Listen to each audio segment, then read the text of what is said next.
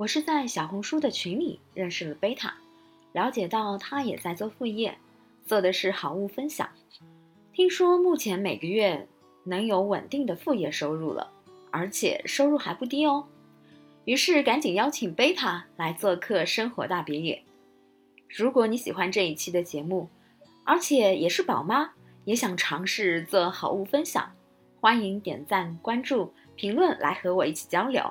也可以关注同名微信公众号“生活大别野”，就可以找到我了。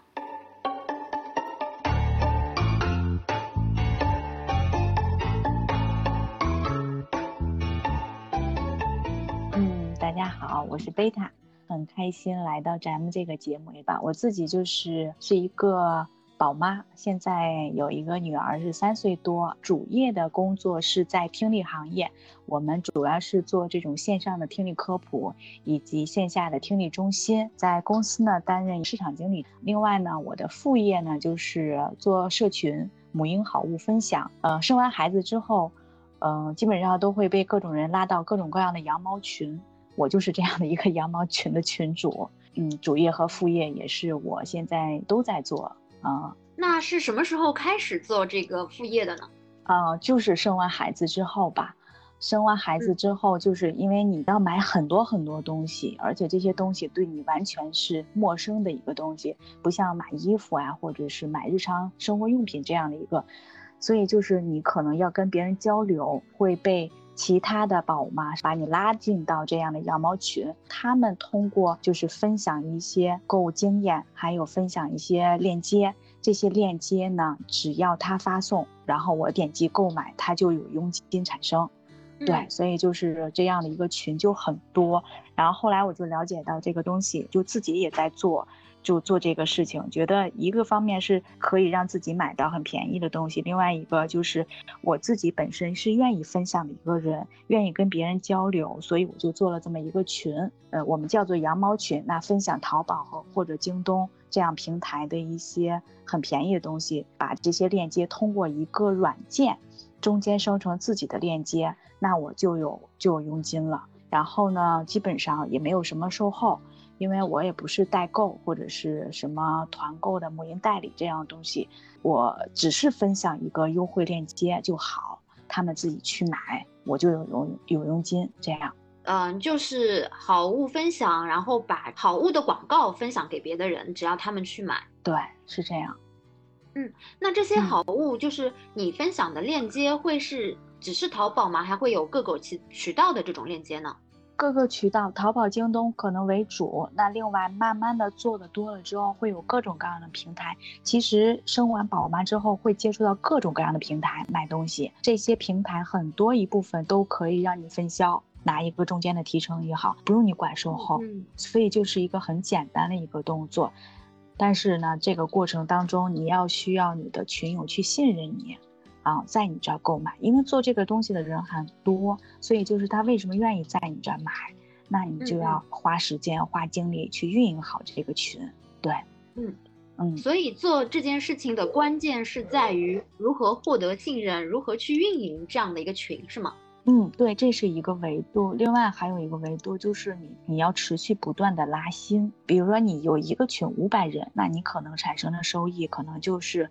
嗯，就是说高的话，可能就是五千块钱。那你如果有两个群，那你的月收入可能就会有上万块钱了。这样的，嗯，所以就是如果你的群里面人数只有不到一百人，那你顶破天了，只有这一百人买，那每个人给你贡献的话，嗯，能给你贡献一块钱，就也不错了。所以就是你要有一个就持续不断的拉新，把你的社群人数做大，所以你的收入才能上去。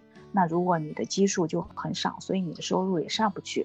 嗯，那这个做好物分享的话，你你会侧重在某一个类目下吗？还是说，嗯，母婴的产品，只要是母婴产品，你都会做？会会有阶段性的，比如说孩子从零岁到两岁是一个阶段，因为这个阶段消耗就是，比如说我们在 我们都是。都叫它是小月龄，小月龄的消耗，那它可能主要就是尿不湿啊、奶粉，这都是大头，因为这是就像你的吃饭喝水一样是必须的东西，这部分的佣金又相对比较高，所以就是小月龄的这种东西可能会偏多一些。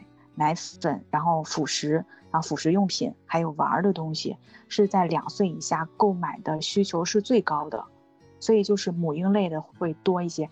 等孩子到两岁以后呢，他可能又会另外一个阶段了，就比如说他会针对玩儿，家长会带孩子出去玩了这样的一个阶段，那也会有相应的就是遛娃群。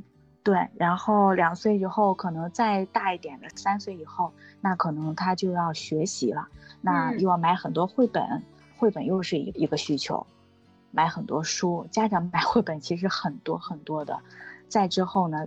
伴随着这个过程当中，你的家庭日用品也会比较多，因为一个家庭里面，嗯，妈妈可能在家里的日用品的采购是占主力的，一般爸爸都不爱管这些东西，一般是妈妈比较多。所以从家里的需求来讲，家里的日用品、孩子的这种母婴用品，再一个是自身的这个需求，比如说妈妈可能爱买衣服啊，或者是买爱买化妆品啊。所以就是我们为什么叫母婴社群，没有做爸爸的社群，因为爸爸的 购买力，就是确实他也不关注这些东西，他的购买力可能也没有，嗯，没有那么强，所以就是会做这样一个妈妈群，就是他在不同的阶段会有不同的需求，就是你要有一个呃阶段性的东西，比如我现在有羊毛群，可能有遛娃群，就还有绘本群，不同的群它定位不同的东西，羊毛群可能就是这些信息。这些羊毛的东西，淘宝、京东啊，或者其他平台的东西。那遛娃群，我可能分享一些玩的，嗯，一些亲子游乐园的门票啊，或者是一些看展览的、看剧的这种门票，或者是住宿、住宿这样酒店的这样一个东西。你看你自己想做哪一部分，你擅长哪一部分，你就做哪一部分。比如说遛娃群，我可能不太擅长，是因为我自己的群体可能就嗯是全国性的遛娃群，你必须是在当地，可能对你比较有优势，所以我基本上不做遛娃群，遛娃群做方面比较少一点啊，所以我就做羊毛群，因为我的群体是来自于全国各地的宝妈们。他在哪买东西都无所谓的。嗯嗯，那你刚才有提到说，就随着孩子的成长，其实每一个卖的东西啊，或者分享的群都可以是随着阶段来成长的。比方说，孩子到了两岁或三岁，那你前面的零到二岁的这个群还会去维护吗？还会去去维护呀。零到二的群他就长大了，那我就可以发不同的东西啦。比如说两岁之前可能尿不湿还有奶粉。那他慢慢就长大了，我还会再运营这个群。那他都三岁的，他就要出去玩，他就要买绘本，然后可能就会偏偏重日用品。如果我再想做零到两岁的，那我就要持续不断的拉新，拉那种，呃，孕妈或者是刚生宝宝的这种新生儿的妈妈。所以就是你要不断的拉新，你才可以。嗯嗯，那你不断拉新的是拉跟你孩子同龄的，还是比方说你就针对只要宝妈？就是只要是宝妈，她都可以进我的群，因为呢，我的群分分阶段嘛，我有两到零岁的群，当然我自己的群可能没有分太明确，但是我会稍微有点侧重点。我知道这个宝妈，那她的孩子只有一岁多，那我都就拉她进一零到两岁的群里面。那如果她的孩子已经五岁了，那我就拉她进我的遛娃群或者是其他的群，会根据她的孩子的年龄，邀请她进不同的群。嗯。所以其实群里面的这些成员还是会随着年龄来迁移的。其实他们不迁移，是我自己发东西的侧重点不一样。对，嗯嗯。哎，比方说你是本来一个零到两岁的群，然后一年以后不是三岁了吗？你就把这个群名改成了三岁的群，然后自己再创建一个零到两岁的群，再去拉新呢？啊，对，是这样的。对，我会再创建一个群，群名就会改了。那可能。就会改成现在改成三岁的宝妈群，嗯嗯，明白。嗯，对。嗯，那你做副业的是一个什么样的过程？当中有没有呃做过一些学习呢？呃，肯定是需要学习，但是你要说，嗯，付费学习我暂时还没有，因为我自己本身是在公司做这种社群运营，我自己那个群里面很大一部分就是有一半的妈妈是来自于我公司的。用户群，因为我公司，呃，就是我们公司的用户大部分都是宝妈，因为我们面对的是听障群体，就是他们的孩子从出生之后就会检查出来可能会有听力问题，就会进到我们的公司群里面。然后在我们公司群里面，因为我负责运营，所以我跟他们聊的也很好，就加我为好友了。然后时间长了之后呢，他觉得喜欢我，或者说我对他很信任，我就会把他拉到我的母婴分享群里面。所以就是我的很多一部分都来自于他们，所以就是我自己来说，嗯，可能就不需要付费去学习这个怎么拉新、怎么运营，因为我自己本身是是会的哦，自就有这个资源。对对，所以就是我可能天然的这个条件会比其他人要好，但是对于一些新人来说，他可能就需要培训学习。他比如说他没有经验，他可能朋友圈可能只有不到一千人，那。他拉到群里能有多少？能有二百人就已经不错了。所以就是他要去学习怎么拉新，有哪些拉拉新的方法。比如说你在小红书上拉新，闲鱼上拉新，或者是你在朋友圈拉新，或者是说你让你的朋友帮你去扩散，怎么发朋友圈之类的这种东西都需要学习。所以就是我没有这个过程，是因为我自己可能会，但是对于一个新人来说，可能就需要学习这些东西。嗯，所以其实相对来说是你的主业帮助你的副业，对对，对我产生很大的帮助吧。当然，就是我自己做了这个东西之后，可能对我主业也产生了比较反向的影响。呃，比如说我在就是我们这个东西是一个团，它是有团队的，就是你的上级会拿你的佣金，所以他会愿意去培训你。可能更上级的人他们会做一系列的培训的东西，然后让你去学习，而且做的会特别系统，会接特别接地气的那种，所以就反向过来会影响到我的主业里面，就是说。原来社群是可以运营到很细致，比如说小红书这方面的团队内也会有运营培训，教你怎么去拉新。那我反向来说，我就会影响到我的主业，让我去做小红书的这个这个开发。对于我们公司来讲，还是一个不错的平台。所以就是我这个主业跟副业其实是相互影响，对我来说收获还蛮大的。嗯。那你这个其实是相互支持，是一个很好的一个状态，其实是一个最理想的一个状态了，就是互不影呃，虽然说是是影响，但它是一个正向的一个影响。对对对，所以就是所以我的工我的同事或者是我的老板也都知道我在做这个事情，而且也是支持的，因为原来的你的，呃，你的你做市场的职位可能也会比较扩散，但是可能，嗯，维度还是不一样。那做母婴群。呃，可能就会偏销售市场，销售的这个这个角度会更多一点。你怎么维护用户？比如说我自己的性格脾气，可能原来就是那种比较冲，对用户说话也是比较不客气那种的。有吗？我觉得你好温柔啊。没有没有，我原来的性格就如果跟我熟了，我经常会在群里面，那我可能就会有的家长做的不到位，我会很严厉的说，会很生气，然后呢就知道我脾气不好。但是就是可能做了销售之后，做了这个母婴平台之后，就会觉得稍微你就是要稍微温和一下，他没准是你的客户，然后你就会这么想，所以就是你会有这样多了一个这样的一个思维，嗯。对，就还是对我有一定的启发吧。对，嗯，刚才其实跟你聊的时候，你也说到，其实你的老板是支持你的，就他除了不来干涉以外，还会做一些什么样别的支持吗？他有时候，比如说我自己有绘本群，然后他会有时候跟群里的人说，如果你们找绘本，可以去去找我进我的群。所以就是对，这也是一个支持，因为本身我们自己这个听力行业的家长来说。因为孩子，我跟你简单说一下我们这个行业吧。因为呃，听障群体他只，嗯，出生之后他会有听力问题，听力问题他会影响到他说话，听不到声音你就不会说话。嗯，啊对，然后所以就是我们是做就是验配助听器，嗯，做干预，不会干预，就不会说话。那既然干预了。他就可以学习说话，当然，这个学习说话的过程不会像咱们正常人那么轻松，所以他们需要上一定的语言康复课，会多关注一下他的语言发展情况。所以呢，就是，呃，绘本可能就是一个非常好的一个方式，所以我们自己会特别鼓励家长多给孩子读绘本，做语言输入，这样他开口说话会可能相对有帮助。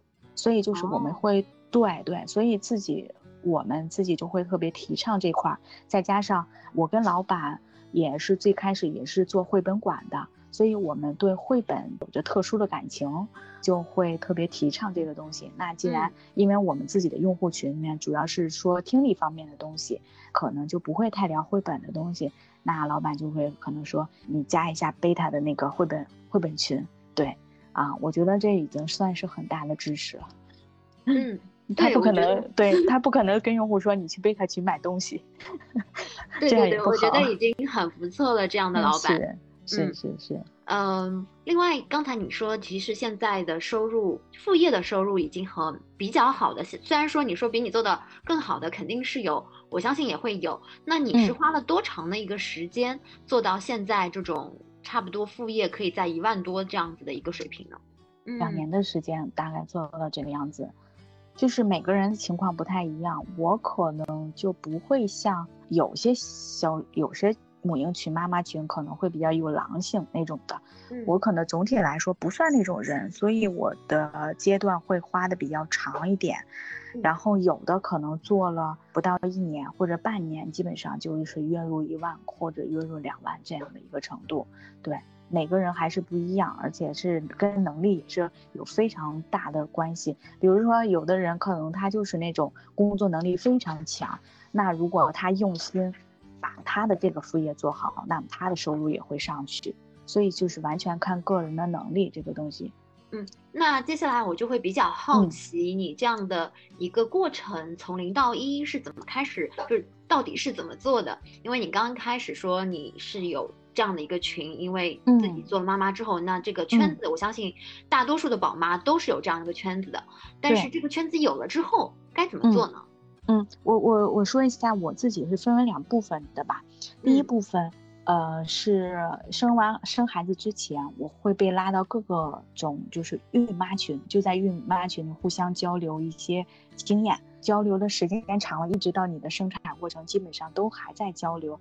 这部分群的群体就会成为你自己的母婴群的群友，对，就会把他们拉到群里面，这是一部分。我也是这样被我的上级发展的。他可能就是，呃，跟我不是在同期，呃，我是一九年年底生孩子，那他可能就是一八年生的生生孩子，他比我再早一步，然后所以就是他进到这个宝妈群里面，我也进到宝妈群里面，他就发展我为他的下级，嗯，啊对，然后呢，然后在这个宝妈群里我们会持续聊天，然后一直到现在，所以这宝妈群里面我就会发展为我的群友，这是一部分。另外呢，就是我会在我自己的朋友圈里面可能会分享一些我的，嗯，当然也不是刻意的，是因为你要分享你的日常生活嘛，所以就是会有嗯跟你同期的宝妈或者是。孕妈，然后跟过来跟你交流经验，慢慢的交流的多了，然后就会把她拉到群里面。对，然后这积累了之后呢，那我就可能会在我的朋友圈去刻意的宣传这个事情，我在做的这个是是什么事情。当然，我不会发太多。广告在我的群里面，你也看到，我不会像很多母婴代理或者发广告，天天刷屏那样的。嗯，基本上我就会隔一段时间，可能会发一下我今天我现在在做什么，嗯，或者是呃有特别好的产品，我可能就会呃在朋友圈推荐一下。我发的商品广告一般都是在群里面，很少是在朋友圈发的，因为每天大概有。几百条就是很多的信息，我不可能都会发在朋友圈，这样信息太多了会刷屏，会引起反感。就像我们以前遇到的微商呀、代购啊这类的，嗯，看到这样刷屏发广告，我们都会屏蔽它。那我不会冒这样的一个风险让大家屏蔽我。那我一般会在那种呃遇到商品特别价格特别好，而且是大众所需要的，那我可能偶尔发一下朋友圈这个样子。呃，另外呢，我朋友圈我不会营营造一个，就是说我是卖货的这样的一个角色，那我会树立一个人设，就是我自己是，呃，虽然是卖货的，但是我是有价值的，这样不是一个刷屏卖广告的这样的一个呃人设。但是也是那种好几天就才发一次。嗯，诶，我想问一下，就是你是怎么被你的上级发现的，还是说你主动去联系他们的呢？他们会主动联系我，就比如说聊的时间比较长了，那可能他就会了解你的情况，他就会觉得你有潜力。比如说他会了解到我朋友圈可能有五千人以上。哦，对对，这这是五千人以上，而且都是妈妈，这个太大的资源了，很少有这么好的资源，他就会持续不断的给你灌输，你做这个肯定是可以赚很多钱，那你慢慢的你也就会动心，然后呢，你就会跟着他去分享这个东西，嗯，所以就开始慢慢做了，大概这样子，啊，嗯，那把你拉拉入到这样的一个团队之后，嗯嗯。这些选品是怎么选的？因为其实选品也涉及到客单价嘛，那客单价越高，可能你的收益就会越高。那这一块的话，会是怎么去进行一个选品呢？嗯，其实有好多进了这个做了这个之后，会有好多好多的群，然后有优质选品群，还有自己的这个团队群，自己团队群也会在群里面去沟通这个东西好卖，这个东西好，这个东西便宜，就大家会有一个交流。啊，另外还有专门的素材群，包括这些。我刚才不是说有通过一个第三方软件嘛，或者一个第三方的平台，我们去卖东西嘛？他们自己会有自己的官方素材群，我们在他们发的当中，然后去选择适合我们自己群里面，我们会自己交流。嗯，呃，是你自己选吗？还是说他们只要推的你都会，嗯，转到你的自己的群里面？当然，他们选的会更多一点，就是，但是我会根据我自己群里的情况，把他们发送到我群里，并不是所有的，嗯，对，然后所以就是，嗯，会有好多好多这种，就是素材群，我们说素材群也是经过团队筛选的，就是它会有各种各样的团队，比如有有这个小团队，再有大的团队，就等于说不同的部，就像一个公司一样，会有不同的部门，有选品部门。会有告诉你，就是验货部门，就是类似于这种，还会有就是文案部门，对，会告诉你怎么写文案，会告诉你怎么拍图片、拍买家秀，然后在你的群里面晒，啊，会告诉你这样的品好不好啊？嗯，所以感觉已经是一个非常成熟的产业链了，非常成熟。有人还会去对接，就是跟商家一起，跟那种平台去对接商家，比如说。我们会跟着这种平台去参观一下出版社，那出版社卖什么书，我们就可以帮他卖。会有这种，比如说我们卖某个童鞋，那我们就可能有机会。如果你卖得好，你就有机会去参观这个童鞋的厂子厂家。对，所以就是各种各样的资源让你用。那这些东西或这些产品，你自己都有用过吗？你怎么去确定它的质量呢？大部分都会用，因为都是一些生活当中你用到的高频率的东西。你比如说，呃，米面油都会有，而且不是小牌子，不是小众，就是大众的牌子。你比如说米，中粮产品的出品的米呀，或者是油啊，乳化的什么这种，你都不需要说，你就直接发链接就行，告诉他们怎么买就行。哦。对母婴用品，比如说母婴用品更是啦，比如说某个尿不湿，然后某个奶粉就不需要你安利这个牌子的东西，它有这个需求在，你就发链接就好了。嗯嗯，我刚才还想到一个问题，因为你你说你会有很多群嘛。有很多可能人数五百人以上的这样的群，那其实广告商看到这样的群，他会主动来接触你说来推广他们自己的东西吗？还说你们这边是不能够接的，只能通过上级这边来传传导？可以接，你自己的群是你自己做主，是可以接这样的广告的。嗯，但是你嗯可能自己接的话啊，怎么说呢？因为你就是一个五百群，那最终产生多少的效益呢？其实是。就很小的，那我们也希望就是更多的可能有整个团队有几百个群，有几百个人在做这个事情，那整个团队就可以去谈这个价格，就可以把价格谈到很低。哦，对，就是我们这个团队大概估计有几千人吧，在做这个东西，这是我们一个团队。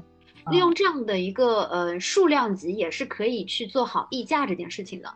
对对对，之前我没有想到，我想如果是自己做的话。可能会少掉很多中间商的差价问题，但是其实你的客源数量也是一个比较好的一个谈判的一个一个。是的，嗯，是的，是这样的。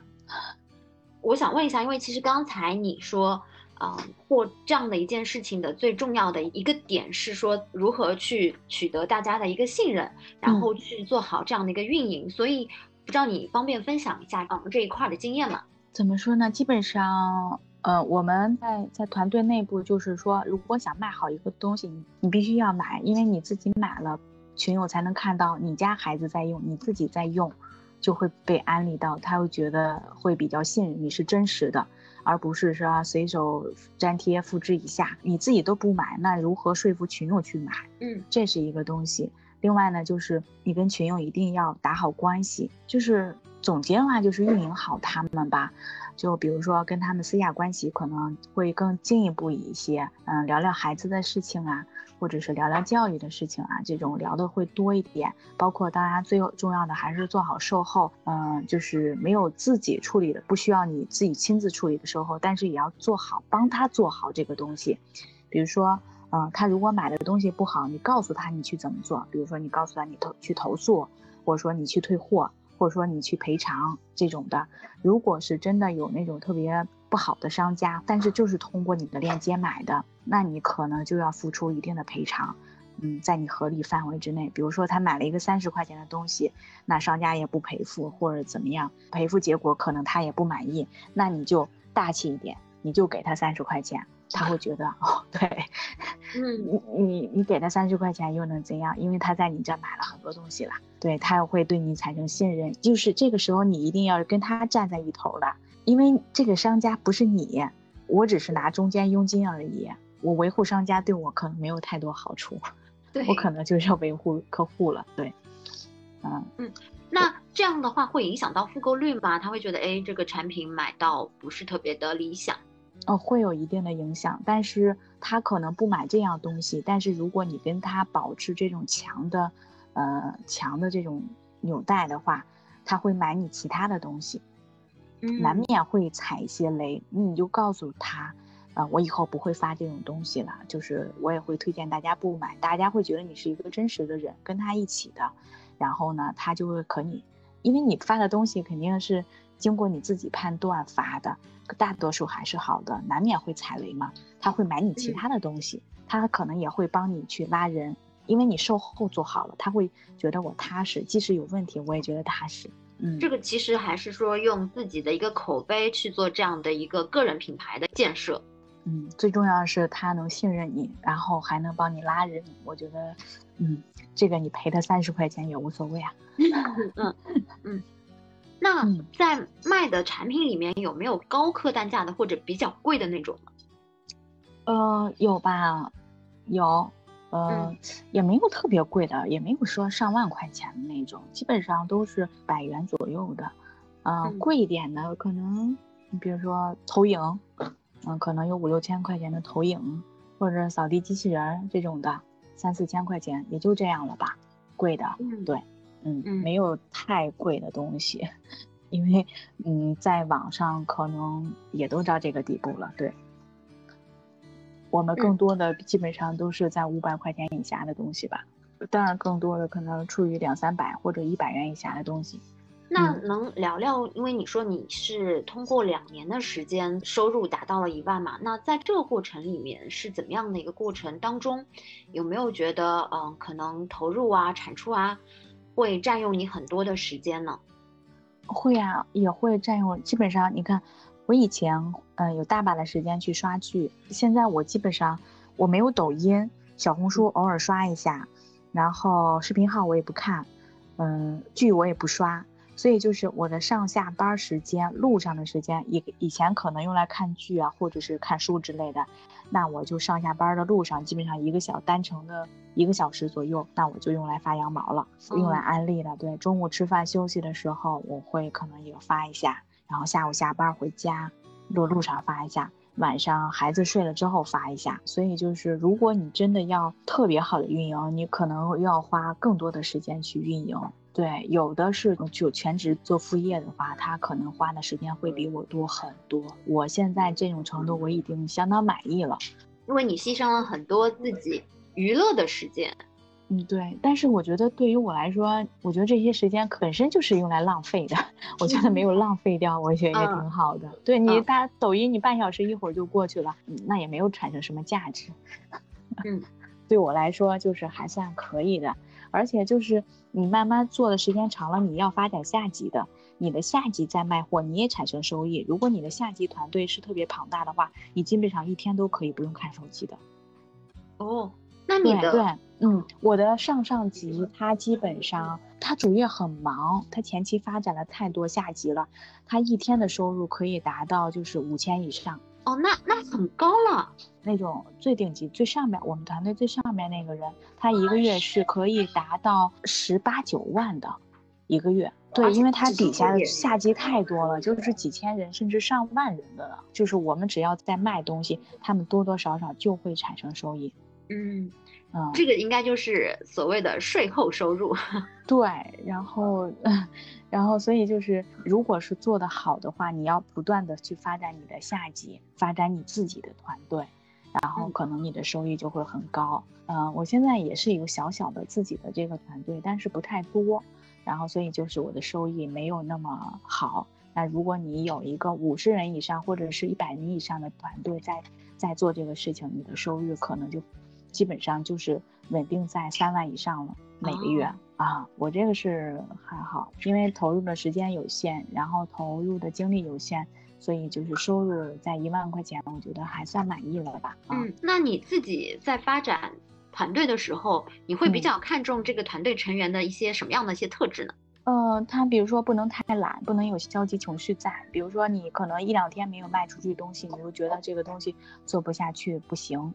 然后你就坚持不下去了，嗯，你也去特别懒惰，特别佛系，在我的这个群里面不能不佛系，佛系你是卖不出去货的，啊，所以就是我不太喜欢这种人，就是一直在抱怨说为什么我卖不出去货，是因为你自己没有行动，是因为你自己没有去想办法去拉新去卖货。其实大家都是普通的人，没有任何的资源，也因为这个东西也不需要专业的能力，跟你的自己的专业能力也没有太多相关性，是全靠你自己一点一滴的去行动的去付出的去做下来的。有些人就想我随便发发，一定要有人买东西，我拉你进群一定要进，嗯，没有这种的。你你如果只有，嗯一百人，或者说你朋友圈只有一千人。你想达到月收入一万以上，还是很有难度的，不可能的。就特别不喜欢那种特别消极的人，就是你带团队也是，你会交给他一个事情，你他会说，哦，这个东西我做不了，我不做了。这种你上司也不会喜欢，对不对？你的。对，其实，在嗯，在挑选成员的时候，你也会去跟他们聊嘛，会看他适不适合，然后如果适合的话，会让他加入你的团队。加入了之后，肯定还会要花时间去对他们进行一个培训辅导吧？嗯。哦，会有简单会占用很多时间吗？还好吧，我觉得占用的时间不是很多，因为这是一边做一边学习，需要摸索的。就是如果是你花嗯一个月的时间去学习，这也不太可能，就是会一直在学习别人的方法。嗯嗯，所以是一个教学相长的一个过程。嗯，如果特别懒又不爱学习，又一直抱怨，这样人也不太喜欢。再一个就是我不太喜欢那种，就是我会不建议一个人带娃的这种妈妈去学习。去做这件事情，嗯，会很累，因为做过妈妈人，你一个人带娃，完全比上班要累多了。上班真的是相对比较轻松，即使你工作再累，你可以有喘息的时间。但是你一个人带孩子实在是太累了，你要带孩子，你要做其他的家务事，还要去发这个东西，发羊毛，其实挺难平衡的。特别佩服能够全职宝妈能做好这个事情的一个人。全职宝妈会有很多时间啊。啊，全职宝妈在三岁之前，如果孩子没有上幼儿园，身边也没有人老人帮你带孩子，其实是比较难的。哦，他的时间会更紧一点，其实是比较难。你想想，我们我们有上下班路上是空闲的呀，宝妈什么时候空闲？没有啊，一天二十四小时啊。娃睡着的时候，娃睡着的时候，但是你基本上一岁或者两岁之后，娃睡睡眠的时间就很少了，就是。白天可能就两三个小时，你不能抽娃睡睡觉的时间。大家，你想想，大家看手机的时间是什么？早上上班，中午吃饭，下午，呃，下午下班路上，嗯，对不对？啊，你这几个时间，你基本上都在带娃，你怎么弄？娃睡觉的时间基本上是中午、下午，哦，这个时间看看手机的人又比较少。嗯，对，娃睡着了之后可能还行，但是那个时候也挺累的了。嗯所以就是我会建议那种全职宝妈，然后有人帮你搭把手带娃这种的，可能我会觉得反潜力还是有的，不然太累了。对，这嗯这也是。嗯，我想问问看，就是在你带团队的时候，有没有一些印象比较深刻的一些团队成员，然后你看着他们从零到一这样成长起来的这样的一个故事，可以分享给我们吗？很很多吧，我觉得啊嗯，假如说是一个零经验的宝妈，她也想做这样的一些事情，那我觉得可以通过你这样的一个故事去对比一下自己是不是也可以做这样的一些事情。嗯，就就我团队内，因为接触到很多二三线城市的宝妈，然嗯后有一个宝妈，她是一个设计师，平时二三线嘛，她的工资水平也就是在三四千这样子的。那有了娃之后，这些开销必然不是很好，嗯，应付吧。然后所以就是，他就一点一点的去做，在那当地的小区群。还有闲置群去拉一定的宝妈，比如说他在闲置群里出一些他孩子用的东西，那他就慢慢加到一些宝妈。比如说他在小区群会分享他自己的用的东西，比如说我最近买了一个东西卖不了，或者说我要买很多东西，有没有愿意跟我拼单？那小区群里嘛，宝妈就会可能觉得便宜，那我给你拼单一下，就会慢慢加到这样一个群，一个一些宝妈。然后，所以他就的群就慢慢做起来，从一个群大概嗯几十人，到现在做到可能现在有一个群，然后他的收入大概是三四千块钱的收入，然后再加上他的主业，基本上八九千块的收入，他在二三线城市这还算不错的收入了呀。嗯所以对他来说，你比比如说他的主业上你增加三四千块钱的。这个收入其实还挺有难度。那如果你做了副业，那你整体收入就会上了。你比如说我自己吧，我现在的收入可能是一万多块钱。那如果是我要主业去做到，比如说两万或者是三万块钱的收入，其实你可想而知。你的工作时间，或者是你承担的工作压力有多大？那对于我现在来说，我就可以总体有个收入可以做到两万多，快三万这样的一个水平，我还没有那么累。而且在这个过程中，还能跟更多的人去交流，嗯、去学到更多的一些东西。对对，会认识更多的人，你会见到工作能力会更强的人是怎么样的工作的。因为你公司范围内，比如说我们是小公司。那我可能也接触不了太多的能力更强的人，看到他们怎么工作的。那在这个群体当中，我可以看到很多工作能力强的人，他是怎么做事情的。那对我来说也是一个收获。嗯，那说到这个的话，我其实就想问，你在做了这一块的副业之后，呃，你的收获跟你觉得自己有哪些方面的变化吗？我最大的。变化就是我自己的副业收入，我都可以用来做日常生活开销，我的工资可以存起来，存起来我就可以买房了。我现在买房了，嗯，这是一个很大的变化，这个变化。对对啊，就是如果单纯的只是靠我工资，还有加上我老公的工资，对我俩加起来的工资，我这样我就觉得我我有底气，我也可以买房，负担首付都没有问题。啊，嗯、那这其实是在生活上的改善的一个变化。那对于你自己来讲呢？可能就是各方面，嗯、呃，应对起来会更自如一点吧。或者是你在给孩子，我自己，可能就是一直这个样子，可能从来都是那种相对自信的人，给我更多的底气，让我去做更多的事情。会让我在孩子教育上面可能会有更多的收获，因为我接触到很多人，包括我也看到很多家长走的一些弯路，看到各种各样的家长是什么样的家长，那对我来说，我就会吸收为自己的这种，呃，我我避免成为那样的家长，或者说我我愿意成为哪样的家长，我就可以去做。所以我就觉得，可能对孩子的教育来说，或者是选择方面，我可能会更有底气一点吧。嗯，哎嗯，我刚刚想到一个问题，因为你说你大多数的群成员都是来自于公司这边的，嗯那因为你们公司产品的特殊性，所以这些宝妈的孩子可能会有一点需要听力上的辅助这一块儿。嗯，那他们的特点是不是跟普通的宝妈不太一样？那一开始可能不太一样。一开始，因为我是代表，可能他们认识我也是因为通过公司，所以他们会觉得我在赚他们的钱，利用公司在赚他们的钱。嗯，当然也有人投诉到我老板那边，觉得我我不应该做这样的事情，然后利用这个怎么说，利用这个弱势群体，然后挣一些钱，嗯、或者是我反馈我群里发的东西不好呀，或者怎样啊，嗯、就是做了这个事情影响到我的主业了，他觉得我不应该做这样的事情，嗯、可能慢慢的之后，就是孩子慢慢变好，他的心态也会有变化，就会对这个行业。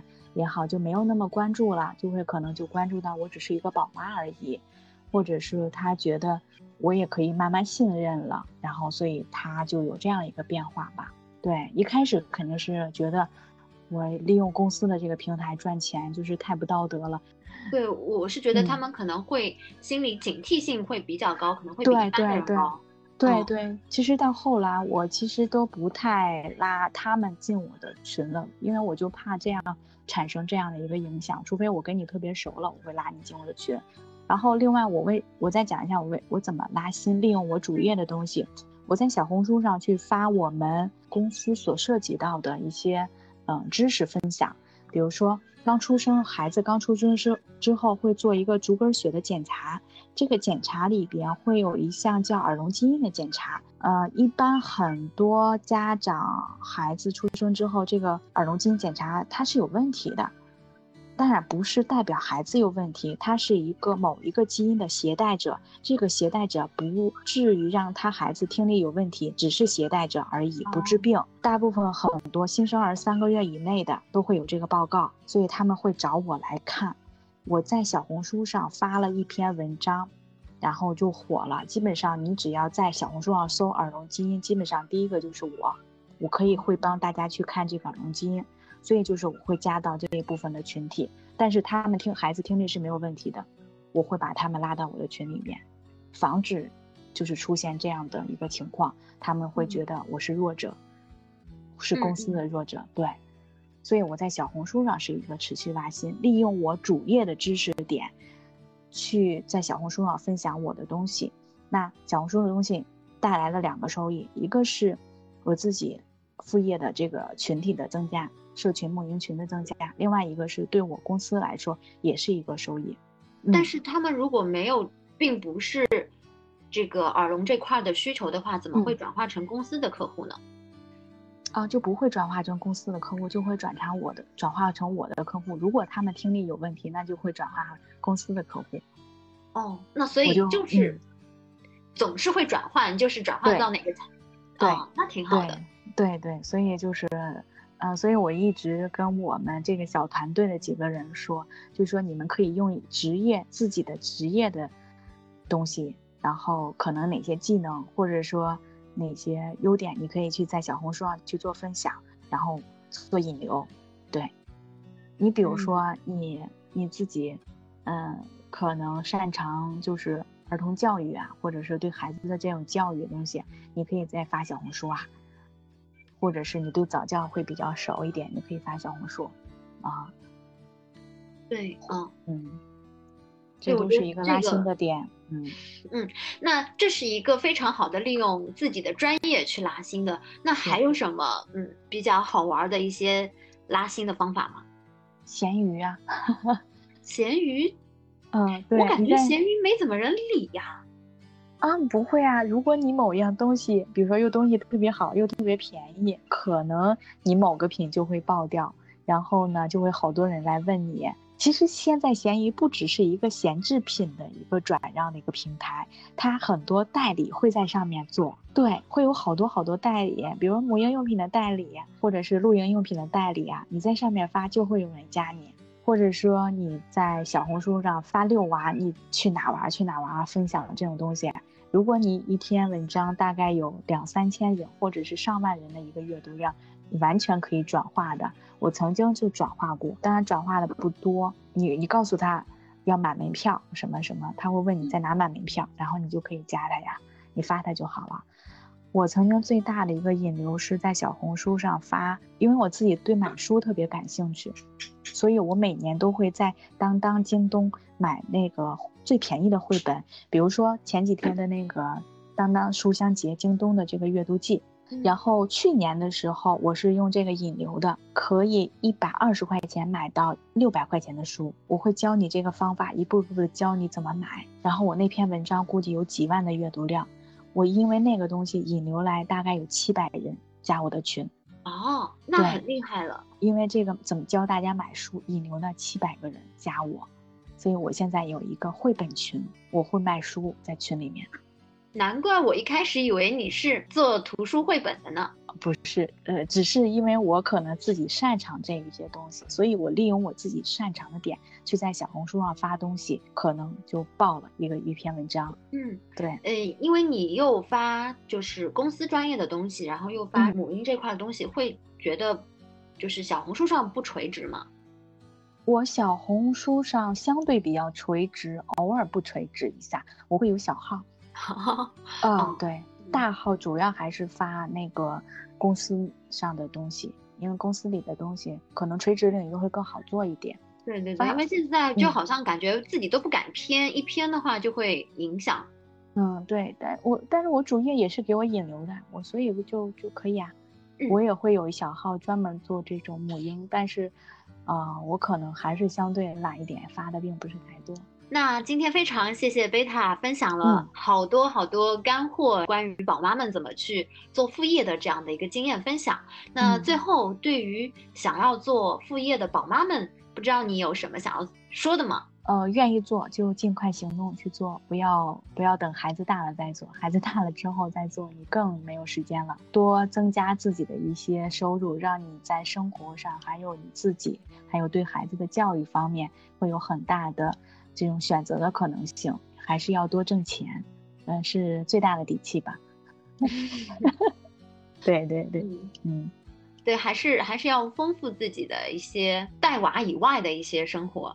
我就觉得刷剧很浪费时间的一件事情，因为刷过了之后你也没有什么，刷抖音也是很浪费时间的东西，所以我基本上这些都不刷。我在做绘本群，那我对我孩子的教育，我可能就会有一个清晰的一个计划。对，所以就是要做什么，尽快去做，不要犹豫吧。错过了就就错过了。感觉现在虽然说大环境不是特别好，但其实各种机会还是有的，只要你去发现。特别多，特别多，真的这几年你看。嗯，我就鼓励我身边的一些宝妈去做这样的一件事情。